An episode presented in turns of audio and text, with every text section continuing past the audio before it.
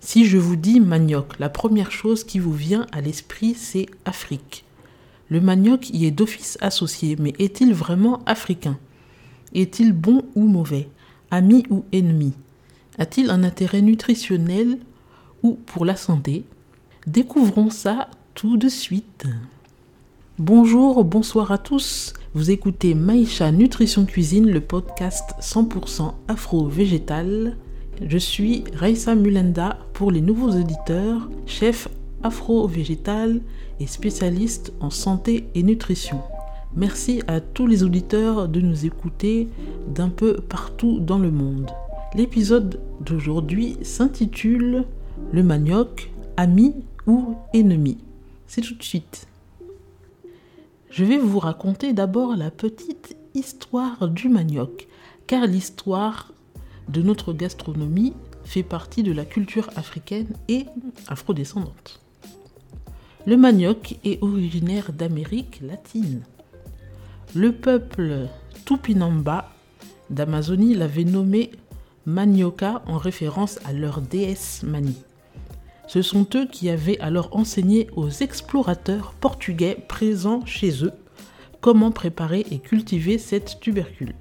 Les Portugais de l'époque ayant pris goût à cette tubercule décidèrent d'emporter la farine de manioc comme provision pour leurs navires négriers pendant la période de l'esclavage.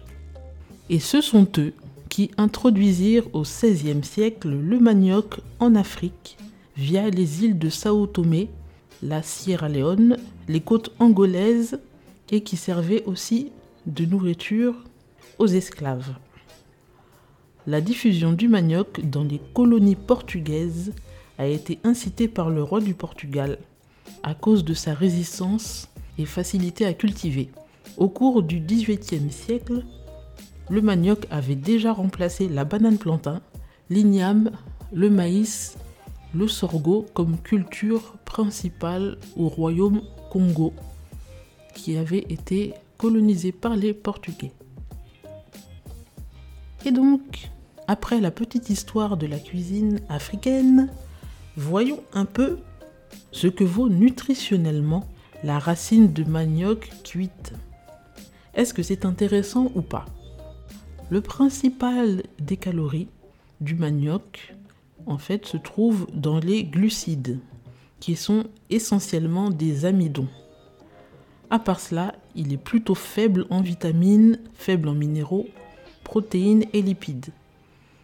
À première vue, le principal intérêt nutritionnel du manioc est que c'est un aliment très énergétique, mais toutefois peu nutritif. Attention quand même, il faut préciser qu'il existe plusieurs variétés de manioc classées en deux types. Les maniocs doux et les maniocs amers qui sont classés parmi les aliments les plus dangereux du monde car ils contiennent du cyanure.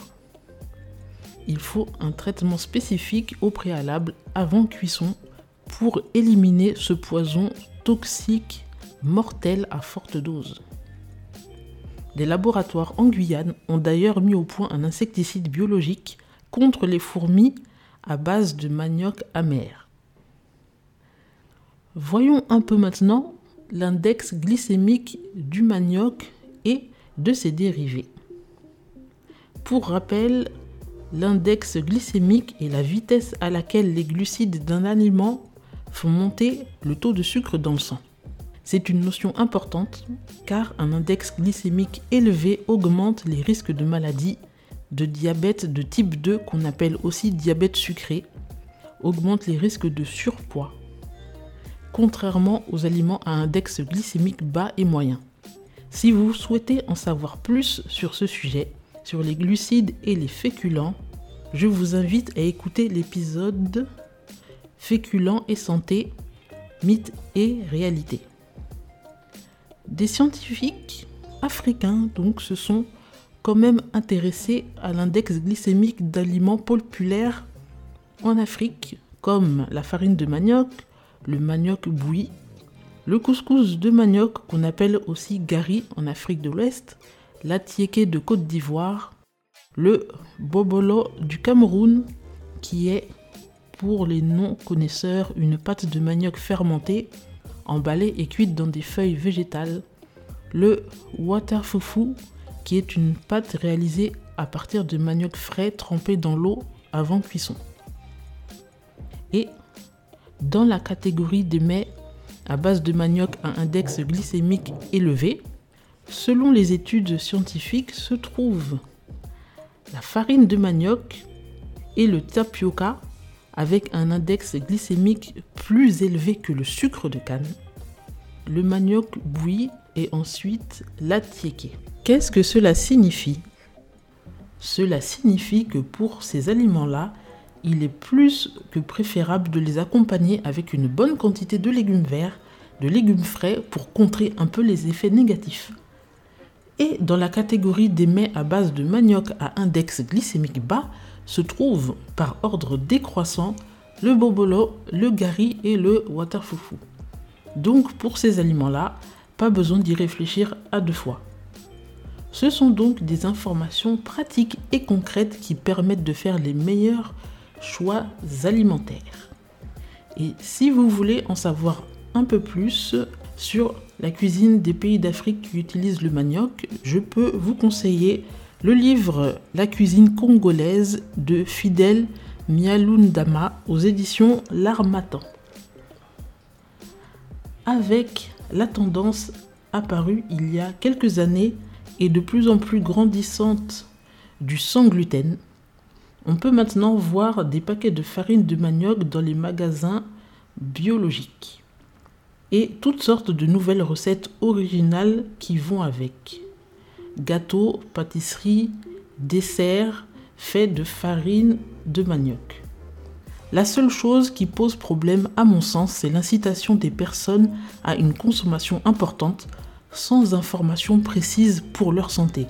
C'est sans gluten, oui, mais à un index glycémique plutôt élevé selon la manière de le préparer, ce qui augmente les risques d'autres maladies. C'est comme si, si vous me permettez l'expression, on remplaçait la peste par le choléra. En me plongeant un peu plus dans le côté santé, j'ai pu trouver une étude affirmant que le manioc aurait un effet protecteur et antioxydant pour les dommages au foie causés par des médicaments. Malheureusement, cette étude est à prendre avec des pincettes car elle a été réalisée sur des rats et n'a pas été validée par une étude sur l'être humain.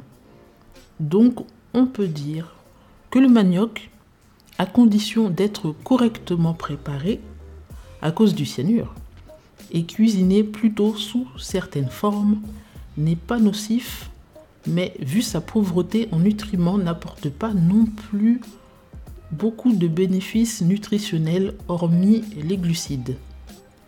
Ce serait plutôt pour le goût, le plaisir des plats populaires dans la gastronomie africaine. Et voici pour l'épisode d'aujourd'hui. N'oubliez pas, pour ceux qui ne l'ont pas fait, d'ajouter Maïcha Nutrition Cuisine à vos favoris et de vous abonner en attendant le prochain épisode de la semaine prochaine, je vous invite à suivre l'actualité du podcast sur l'Instagram et le Facebook Maïcha Nutrition Cuisine. Et vous pouvez aussi, si vous le souhaitez, laisser des commentaires et des messages. À la semaine prochaine, prenez soin de vous.